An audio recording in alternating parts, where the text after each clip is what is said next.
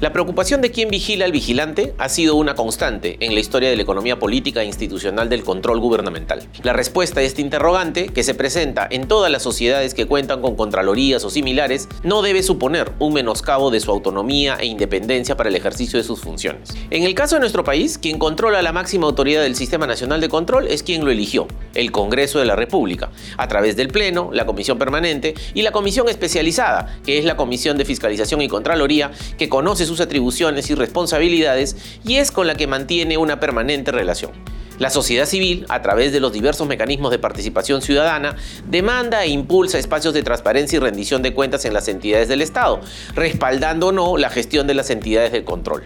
La participación ciudadana es una garantía de transparencia y rendición de cuentas en quien ejecuta los recursos públicos, como de también en quien los controla es un estímulo fundamental para corregir los errores y en ese sentido contribuye a garantizar el derecho a una administración pública íntegra y efectiva. Como tercer estamento está la Comunidad Internacional del Control Gubernamental, que comprende la Organización Internacional de Entidades Fiscalizadoras Superiores, INTOSAI por sus siglas en inglés, conformada también por organizaciones regionales como la Organización Latinoamericana y del Caribe de Entidades Fiscalizadoras Superiores, o la CEF. En nuestro caso, hay un mecanismo que está regulado y se aplica en estas situaciones la revisión por pares. De esta manera, una entidad revisora se pronuncia sobre la gestión de la entidad revisada, evaluando su desempeño en función de los estándares internacionales del control gubernamental y la fiscalización pública. Este año, como parte de este mecanismo, la Contraloría General de Costa Rica realizará una revisión de los niveles de gobernanza y calidad de las auditorías y elaboración de informes de control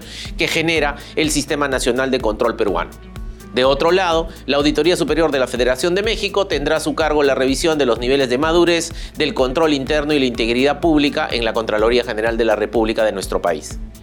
Adicionalmente, resultaría de especial utilidad modificar la ley para cambiar el mecanismo de selección del jefe del órgano de control institucional de la propia Contraloría. Para alejar cualquier posible conflicto de interés, la Contraloría podría efectuar un proceso de selección meritocrático para elegir al responsable de su OSI, de forma que sea un cargo de designación y remoción regulada. Las preocupaciones sobre la fiscalización de la entidad encargada del control gubernamental pueden resolverse respetando irrestrictamente la autonomía e independencia de la misma condición indispensable como guardián del buen uso de los bienes y fondos públicos en beneficio de todos y todas en nuestro país.